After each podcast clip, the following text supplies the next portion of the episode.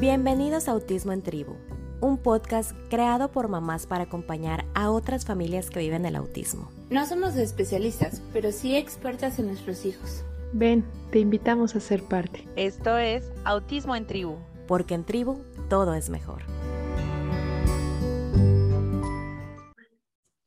Bienvenidos, este es Autismo en Tribu y el día de hoy estoy muy feliz de poder compartir este espacio con mis queridas Ale, Ana y Aira para hablar de un tema súper interesante como es la culpa. Me gustaría iniciar esta conversación comentando que la culpa es un sentimiento cíclico durante este camino y es parte de un proceso de aceptación. El sentir culpa no está mal y es algo que nos hace humanos. Y pues bueno, quisiera preguntarle eh, a Ana, ¿cómo fue la primera vez que sintió culpa durante su proceso del autismo? Yo creo que para empezar, la culpa es algo de la maternidad en general, eh, que nadie te dice, ¿no? O sea, nadie te dice como que sales del hospital con tu hijo, pero también sales con un costal gigante de culpa por todo, ¿no? Que si fue por eh, parto, que si fue por cesárea, que si lactaste, que si hiciste fórmula, que si hiciste mixta, o sea, lo que sea, creo que te causa culpa por decir, híjole, ¿le estoy haciendo bien, no lo estoy haciendo bien?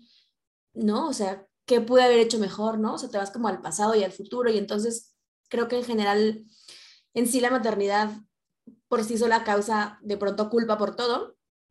Y si a eso le agregamos eh, la neurodiversidad de nuestros hijos, creo que es como doble, ¿no?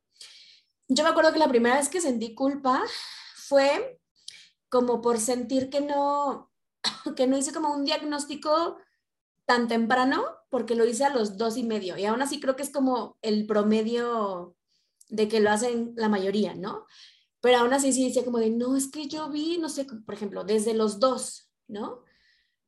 Y, y, me esperé como medio año más para darle tiempo, no sé qué. Entonces yo decía, no, es que, híjole, pude haber empezado, no sé, las terapias o, o ya, ah, todo este proceso medio año antes, ¿no? Entonces creo que ese fue como la primera vez que a mí me causó eh, culpa el decir, híjole, ¿por qué no, no lo vi como más a tiempo? ¿Por qué no dije, a ver, algo aquí está pasando cuando ya había notado como, estas, estas, eh, pues sí, estas banderas rojas. Banderas rojas. Ajá, como que, ¿por qué no lo vi antes? Eso es como la primera vez que yo sentí como de ¡ah! culpa.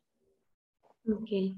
¿Y tú, Ale? La primera vez que sentiste yo, culpa. fue cuando alguien más lo notó antes que yo. O sea, cuando alguien notó en mi hijo las señales de autismo y yo no me había dado cuenta, al darme cuenta de eso, o sea, al enterarme que era autismo, me dio mucha culpa no haberlo notado, porque justo como dice Anita, era como, puta, hubiera podido hacer algo antes, ¿no? A lo mejor pude este, empezar con intervención si me hubiera dado cuenta desde que tenía hipotonía y yo hubiera hilado la hipotonía con el autismo.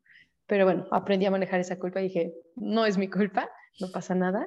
Y este, pero sí, creo que la culpa nació con mi hijo. O sea, yo nació Leo y con él nació la culpa y el miedo, o sea, al mismo tiempo. Un miedo que yo no conocía y una culpa por todo, por todo lo que lo que hago bien o mal me causa culpa.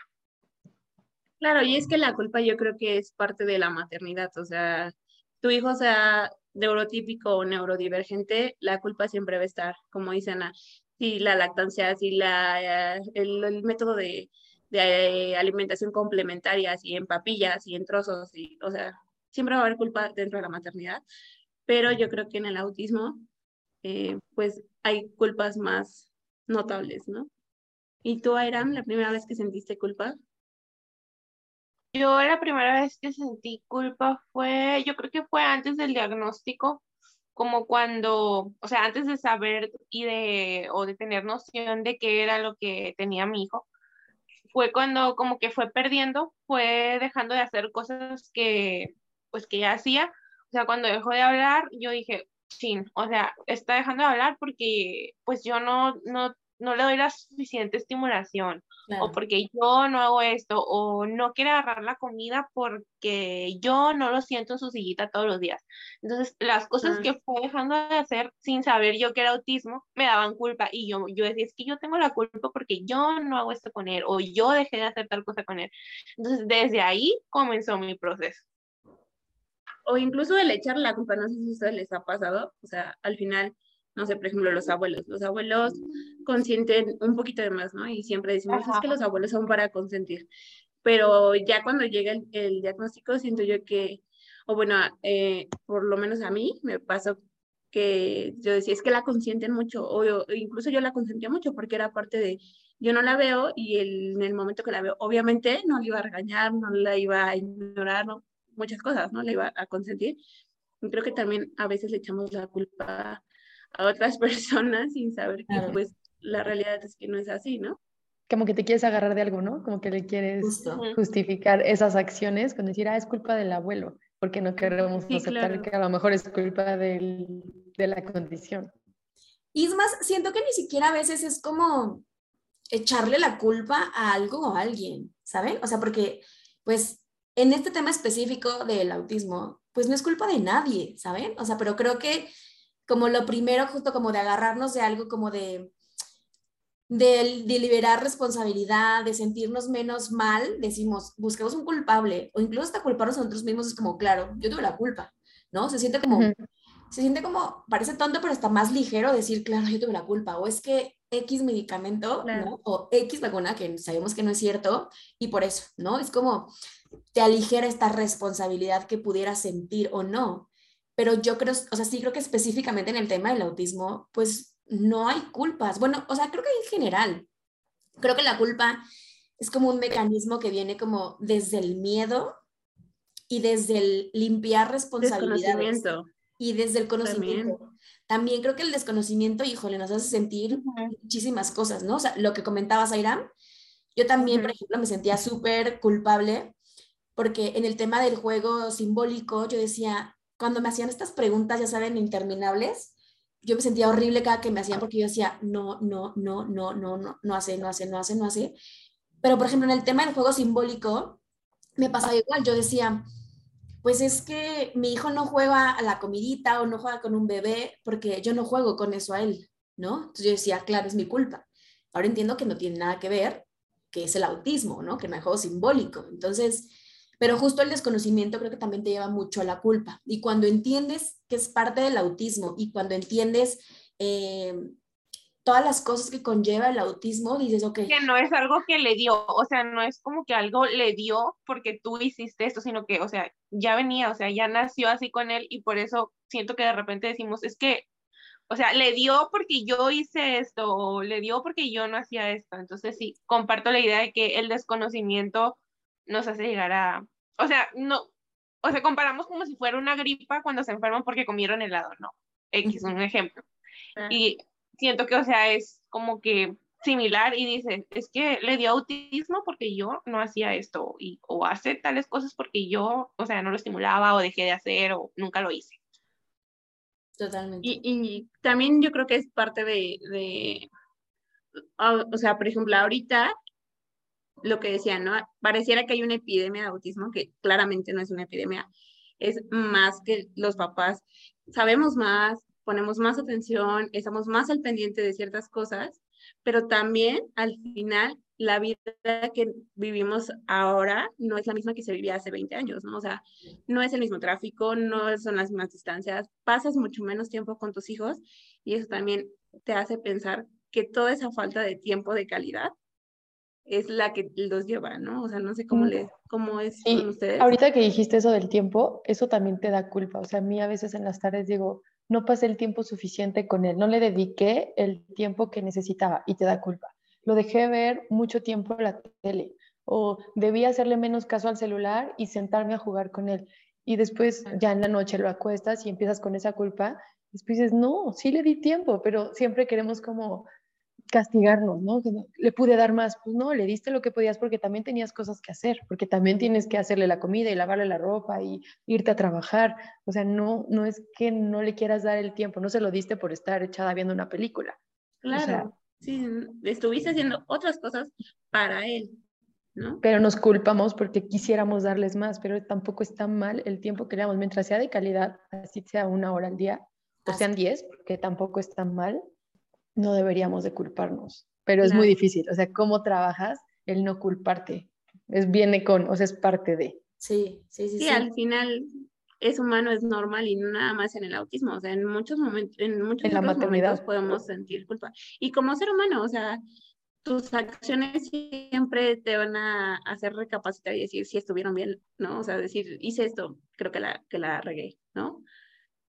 Sí, o incluso pensar qué pude haber hecho mejor, ¿no? O sea, ya pasó, pero cómo pude haber reaccionado de una manera diferente.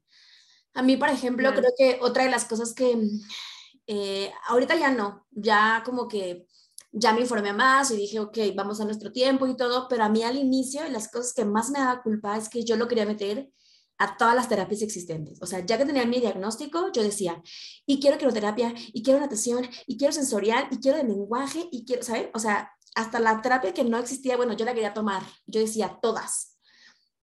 Pero claramente, eh, pues de pronto no es tan sostenible, ¿no? Y, por ejemplo, yo hablo eh, por mí, yo estoy en, en Ciudad de México, las terapias no son tan económicas, no son tan accesibles y pues también hay que, hay que como que trasladarte a diferentes lados no tan cercanos, ¿no? Entonces, claro.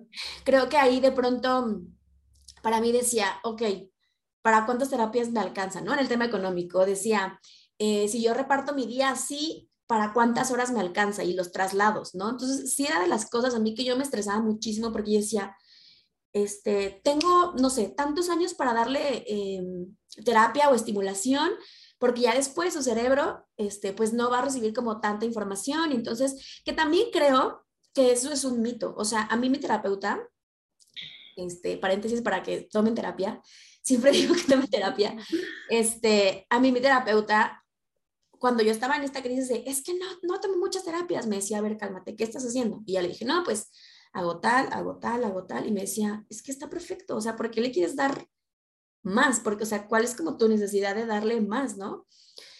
Y yo le decía justo esto, ¿no? Es que yo siento, o sea, creo que lo había escuchado, ¿no? Como de, tal a tal, a tal edad, ya como eh, la, la, neuroplasticidad, ajá, la neuroplasticidad ya va. Y me decía, no es cierto.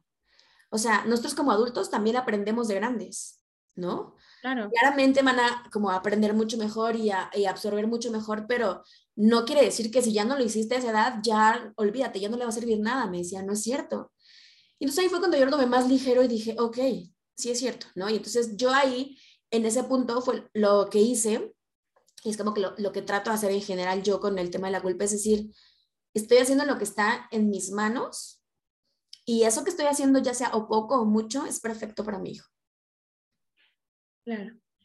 Y en tu caso, Irán, por ejemplo, tú que, como sabemos, ahorita ya estás más estable, pero en su momento, al inicio del, del, diagnóstico, pues te movías a diferentes ciudades y durabas en algunos unos meses y así.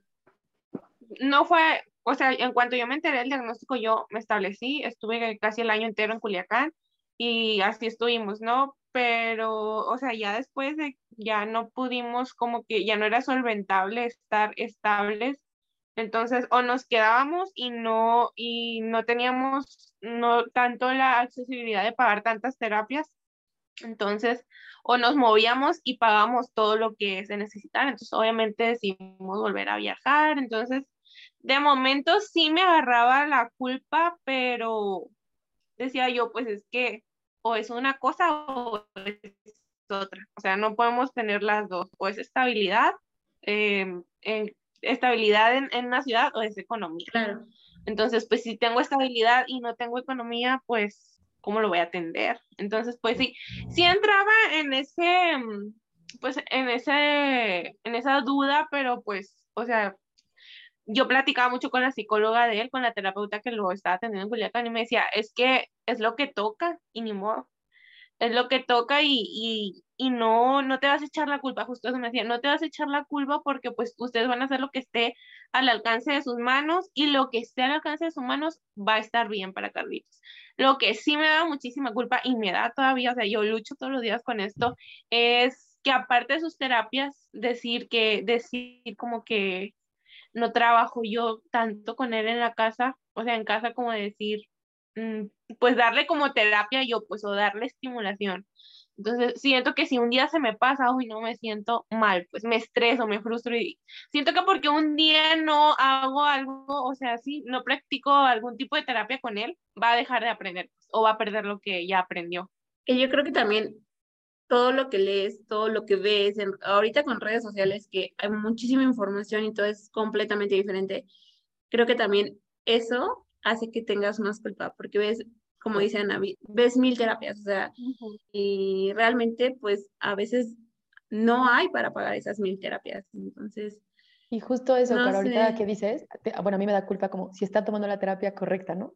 Y si Denver no es la que le sirve, y si yo me aferro a equinoterapia y no le está sirviendo tanto porque entonces el niño va llorando a natación y a lo mejor no le hace bien, o sea, si son muchas terapias o son muy pocas o no le estás dando las suficientes, o sea, todo está mal. Al final lo que hagas te va a dar culpa porque dices, o son poquitas y entonces le quieres dar más, o es mucho y ya estás abusando porque entonces el niño todo el día está en terapia y dices, pues también que descanse o también que pase tiempo en casa o que juegue o como dice Iram, no, el tiempo que estuvo en casa pues debí este, hacerle terapia sensorial o haberme puesto lo que sea. Actividades, algo así. A jugar, claro. Totalmente. o todo lo que te dicen en, en, la terapia, ¿no? Trabajamos esto y hay que reforzarlo en casa, pero y pues no lo volvemos a lo mismo.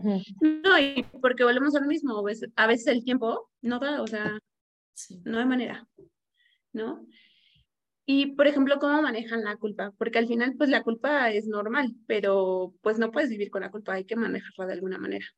Yo, a mí me sirve, ajá, a mí lo que me sirve, siempre hablo con mi mejor amiga, además de que yo sí tomo terapia. Pues. Claro el tomar terapia también siento que me ha ayudado como que, o sea, ir disminuyendo, o sea, no, no que desaparezca, pero sí de repente, o sea, estar en la situación y decir, a ver, ¿qué estás haciendo? ¿Por qué, ¿Por qué te estás culpando si esto no está en tus manos? Estás haciendo lo que puedes. Entonces ya, o sea, me relajo, como que me relajo un montón y digo, a ver, no, estás loca, cálmate. Sí, yo también en la noche me ataca la culpa cuando me voy a dormir, te digo, ya lo dormí y todo, y empiezo a ver todo lo que no hice en el día y me hubiera gustado hacer. Entonces trato de trabajarlo como decir, no, no estuvo mal, pero mañana trata de hacerlo mejor. O sea, si esto que hiciste hoy no te llenó o crees que debiste darle media hora más o sentarte en el piso a jugar carritos con él, mañana hazlo. O sea, así lo trabajo yo, como para que, ajá, al otro día no sienta yo esa misma culpa qué tengo que hacer, ¿no? Ok, ¿qué me dio culpa el día pasado? Hoy lo voy a hacer mejor. Y todos los días me levanto intentando hacerlo mejor que el día anterior. Que en el camino pierdo la paciencia y olvido que iba a ser la mejor mamá del mundo. Y a veces grito y entonces digo, ah, ¿y dónde quedó la mejor mamá? Hoy iba a ser yo una mejor mamá y ¿por qué lo olvidé en el momento que se hizo pipí y entonces ya lo estoy regañando? Y entonces me acuerdo que le cuesta un trabajo ciertas cosas y tengo que controlar yo, que soy el adulto, tengo que controlar mi, pues mi carácter, mis impulsos y eso también me da mucha culpa. Enojarme, gritar, este, exigirle cosas que a veces se me olvida que a él le cuestan el doble de trabajo. Más trabajo, claro. Y es que es normal, es normal perder la paciencia. A veces, o sea, tampoco la podemos perder todo el día, todos los días, ¿no? Pero es natural, o sea, el que a veces olvidemos que a ellos les cuesta más trabajo, que hay que darles más apoyo y a lo mejor te agarran en un mal momento porque ya, no sé, ya quieres ir al baño y, él no se apura a hacer algo y tú estás desesperada. Y claro que, te, que, que, le gritas y, y, ya después nos sentimos muy culpables. Sí. Tú, Ana, ¿cómo manejas la culpa? Pues yo, o sea, igual, yendo a terapia, número uno, o sea, ya saben que yo siempre voy a decir, es como, Vayan a terapia. Mi, mi choro de siempre, vayan a terapia, hola, ve a terapia. Este, pero creo que, por ejemplo, en terapia he aprendido como varias, varias herramientas para, en el momento en el que yo siento culpa por algo, em, digo, a ver, ¿qué está en mis manos? ¿Qué puedo yo hacer? ¿Ok? Entonces, ya cuando yo digo, ¿qué está en mis manos? ¿Qué puedo hacer? Ya, pues justo, hago lo que yo puedo hacer y lo que no está en mis manos, pues entonces digo, no pasa nada. ¿Ok? Si yo no tengo la, la posibilidad de hacer algo, de mejorar algo, de cambiar algo. Entonces quiere decir que no, no, es, mi, no es mi culpa o no es mi responsabilidad o, yo no puedo hacer nada. Entonces también ahí digo, ok, no pasa nada, lo dejo ir. Cuesta trabajo, claro que cuesta muchísimo trabajo decir, ay, pero ¿por qué? Pero yo quiero, pero no podemos hacer todo también. O sea, sería irreal tratar de ser este, mamá, chofer, terapeuta, cocinera. O sea, es irreal. Si de por sí hacemos muchísimas cosas, eh, Creo que igual, eh, es todo, ¿no? Como decir, a ver, ¿qué es de mis manos? ¿Qué sí puedo hacer yo? Y, y pensar justo lo que les decía eh, hace ratito, ¿no? Como el pensar que lo que yo estoy haciendo con mi hijo, ya sea eh, tiempo de calidad, terapias, no sé, algún estudio o algún especialista, ¿no? Es eh, perfecto para mi hijo porque es lo que yo le puedo dar y es perfecto y él, y él es lo que él necesita, ¿no? No más ni menos. Entonces creo que esas dos como cosas que yo hago, que, me digo a mí misma, me funcionan mucho como para decir, ok, ahí vamos, ¿no? Y tener paciencia porque Luego también la paciencia hasta con uno mismo se pierde muchísimo, ¿no? Como somos como, queremos ver, no sé, como o resultados rápidos, o queremos tener respuestas, o queremos, y lejos de enojarnos con ellos, o lejos de desesperarnos, creo que es como hasta uno mismo decir, a ver, paciencia, ¿no? O sea, paso a pasito, eh, un día a la vez. Cuando creo que tengo días súper difíciles, así digo, ok, vamos a vivir un día a la vez y, no pasa nada, porque real creo que si futureamos más o decimos, es que mañana y tengo que hacer y tengo que hacer, y, entonces crece como una bola de nieve y entonces es peor. Entonces, cuando estás más abrumada o más, em, más estresada, con más ansiedad, con más culpa, es como de, a ver, vamos a bajarle un poquito, vamos a vivir tal cual, un día a la vez, y justo como dice Ale, mañana voy a ser la mejor mamá que pueda mi hijo. Y así todos los días. O sea, creo que... Por lo menos lo voy a intentar. Lo voy a intentar. Sí, sí, sí. Porque ya con eso, creo que intentarlo tiene mucho peso. O sea, que te des cuenta que algo hiciste mal o que algo no te gustó, intentes cambiarlo, creo que ya estamos teniendo un plus, ¿no? Sí, porque estás reconociendo que algo no estuvo bien, ¿no? O sea, creo que también desde el reconocer como que, sí, me equivoqué aquí, no es fácil decir, mm, ¿no? Reconocer que algo que algo no estuvo bien, lo que sea que hayas dicho, que hayas pensado, que hayas hecho, ¿no? Desde el reconocerlo creo que ya hay un avance y, y sí, aunque sea intentar y decir, mañana voy a tener el doble de paciencia conmigo, o con mi hijo, o con las terapeutas, o en el tráfico, ¿no? O sea, eso. En la vida en general, no nada más. Hasta con todos los demás, con todos los demás, no nada más con, con tu hijo, ¿no? Y creo que también algo súper importante que dijo era para manejar la culpa es esto de las redes de apoyo y el, y el conocer a otras mamás que viven en la misma situación que tú, para darte cuenta que no eres la única, porque el creer que eres la única que pierde la paciencia, eso te hace que sentir todavía más culpable, siento yo. Claro. Sí, creo que tener una red de apoyo con el que tú vengas y, y te desahogues y que digas, es que me pasó esto, y que escuches a alguien de enfrente decir, a mí también me pasa lo mismo. Es como de, wow, se siente un gran alivio, de verdad, se siente como, ay, entonces no estuvo tan mal lo que Estás compartiendo la carga y eso te hace sentir más aliviado. Totalmente, sí. Y pues yo creo que todo momento o, todo el proceso que vivimos nos deja siempre un aprendizaje y la culpa no, es la excepción. Entonces me gustaría saber qué han aprendido ustedes de estos momentos de culpa que han vivido en, en el autismo. Eh, pues yo, yo siento que lo más que, que, y es muy difícil de que no todo es perfecto, porque creo que dentro de la culpa también está mucho el tema de que queremos que todo sea perfecto. Como no nos sale perfecto, o sea, entra la culpa. Entonces, pues no, o sea, la vida no es un mundo de caramelo, no es color de rosa. Entonces toca adaptarse a lo que hay, a lo que uno tiene, a tus posibilidades en general y pues eso es lo que yo siento que más me ha dejado como aprendizaje. Pues.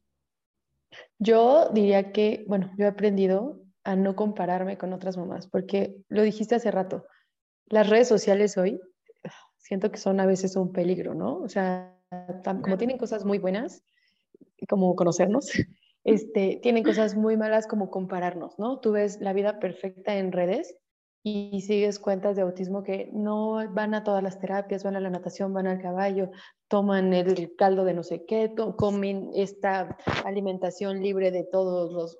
Entonces, si tú ese día le dices a tu hijo hot cakes, dices, soy la peor mamá, ¿no? O nuggets. siento que, no nuggets de pollo porque no te dio tiempo de hacer comida libre de gluten y de grasa y todo esto, que tampoco lo hacemos diario, pero el día que lo hacemos nos da culpa. ¿no? Yo en la vida le había dado colorante a mi hijo y un día se me ocurrió hacer hotcakes de colores y encontré una publicación que los colorantes eran lo peor que le podía. Entonces, no sabes cómo me arrepentí de haber hecho eso. Entonces, mi marido me dijo, lo hiciste una vez en tres años del niño, no le va a pasar nada. Pusiste un gramo, no debe intoxicar para toda la vida, ¿no? Una gota, le pusiste una gota de colorante. Pero creo que compararnos con lo que hace la mamá perfecta, que de al lado, la vecina, de la red social, la que tú quieras, la de la escuela, que llevó al hijo mejor peinado que tú, entonces, oh, yo lo hubiera peinado. O sea, el compararnos creo que también afecta mucho a que sintamos culpa. Cada quien vive su maternidad a su manera y a sus posibilidades. Como le hemos dicho, todos en redes mostramos la vida perfecta, porque nadie va a mostrar a su hijo en crisis y nadie va a mostrar a su hijo llorando o a las 3 de la mañana gritando, pataleando porque tiene crisis sensorial, ¿verdad? Entonces yo creo que eso, eso también es muy importante que lo hayas comentado. ¿Tú, Ana? Yo creo que lo que más aprendí es como vivir el momento y vivir justo como al día, ¿saben? O sea, como, como aprovechar el momento, como sentirme presente, ¿no? Porque creo que eh, también nuestros hijos de pronto, de un día para otro, evolucionan o de pronto o hacen cosas que no hacían o de pronto dejaron hacer cosas, ¿saben? O sea, creo que como aprovechar el día, aprovechar ese momento, estar presente, disfrutar de como mamá, disfrutar a tu hijo, eh, creo que para mí eso ha sido como lo más importante, ¿no? No tanto irme al pasado como de, ay, es que hace cuando chiquito, no, ni tanto irme al futuro que yo me tiendo a futurear muchísimo y por eso me da mucha ansiedad, pero trato mucho como de estar el presente con mi hijo y disfrutar lo que estoy viviendo y la etapa en la que estamos, sea la etapa en la que sea, ¿no? Si eh, cuando fue eh, la época de, del control de esfínteres, ¿no? Yo, yo sufría muchísimo, pero también ahora digo, híjole, ¿cómo no, lo, no disfruté esa etapa, ¿no? O cómo no viví como tan presente. Para mí era como de, ya, ya, ya, ya, ya, que lo deje, ya que lo deje, ¿no? Que aprenda, sí. Ajá, que aprenda ya. Y claramente como dicen, ¿no? A veces nos olvida que les puede costar doblemente trabajo. Entonces, justo eso, creo que yo aprendí como a disfrutar el momento, estar en el presente y no tanto en el pasado o en el futuro. Y a veces creo que las cosas que también nos conflictúan mucho es como pensar en el futuro, ¿no? ¿Y qué va a pasar con mi hijo? Y cuando crezca o la escuela o la universidad es como de, a ver, espérate, tu hijo tiene cuatro años. O sea, vive los cuatro años. Apenas al kinder. sí, vive los cuatro años, disfruta los cuatro años, este, goza con todas las cosas nuevas, con todo lo, lo que aprende, con todo lo que te puede dar ese momento, ¿no? Si vas a, no sé, si vas a terapia y en el camino se pueden a cantar, disfruta ese momento, ¿no? O sea, desde cosas como tan básicas como ponerte a jugar con él o eh, logros que tú... Me pasa mucho que a veces creo que nosotras los pequeños logros es como de, wow, sí, claro, porque, y a otras mamás es como de, ah, pues eso qué, ¿no? Creo que también eso como de disfrutar los pequeñitos logros, creo que nos hace como sentir aliviadas y decir, Ay, voy bien, ¿no? Entonces, eso creo que es el aprendizaje que más me ha dejado estar como en el presente, disfrutar esos momentos y un poquito de lo que dijo Ale sobre las redes sociales y como compararte yo creo que también al inicio me pasaba mucho eh, que veía como mil terapias o veía como muchos cursos o veía muchísima información o muchos libros y yo, yo quería leer todo y, y ser la expertísima en el autismo y también creo que eso es agotador, o sea, te... Imposible, o sea, nunca vamos a ver todo. Como dice Bianca, te infoxicas, o sea, es demasiada información. Sí, sí, y creo que también darle pausa de pronto a, ok, o sea, sí está muy padre informarte y todo porque es necesario, porque también eh, muchas cosas, justo de lo que decimos, ¿no? O sea, ayuda mucho no estar en la ignorancia, pensar X o Y cosas o sentir culpa, pero de pronto también saturarte de información es súper peligroso o es muy pesado o es muy cansado. Entonces, igual, como sí infórmate, pero no, no te intoxiques de tanta información. No exigirnos tanto, ¿no? Porque nos exigimos, como aprende más, infórmate más, dale esto más, como que también nosotras mismas, así como a ellos les exigimos, nosotras como mamá también nos estamos exigiendo.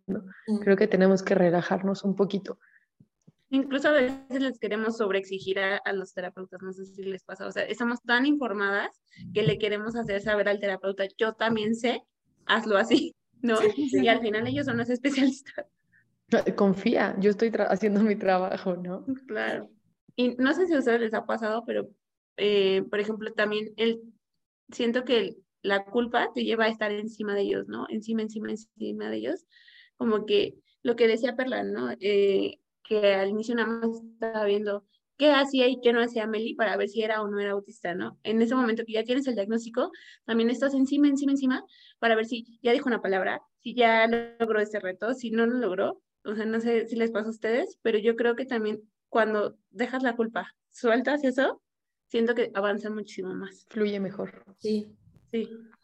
Sí, creo que a veces dejarte fluir, este, hace como que, no sé, si avancen más o no sé qué es lo que pasa, pero hay un efecto ahí muy raro, como cuando dices, ah, ok, no sé, por ejemplo, a mí me pasó que cuando yo dije, bueno, pues, o sea, si no va a hablar, está bien que se comunique conmigo y ya con eso, y ya.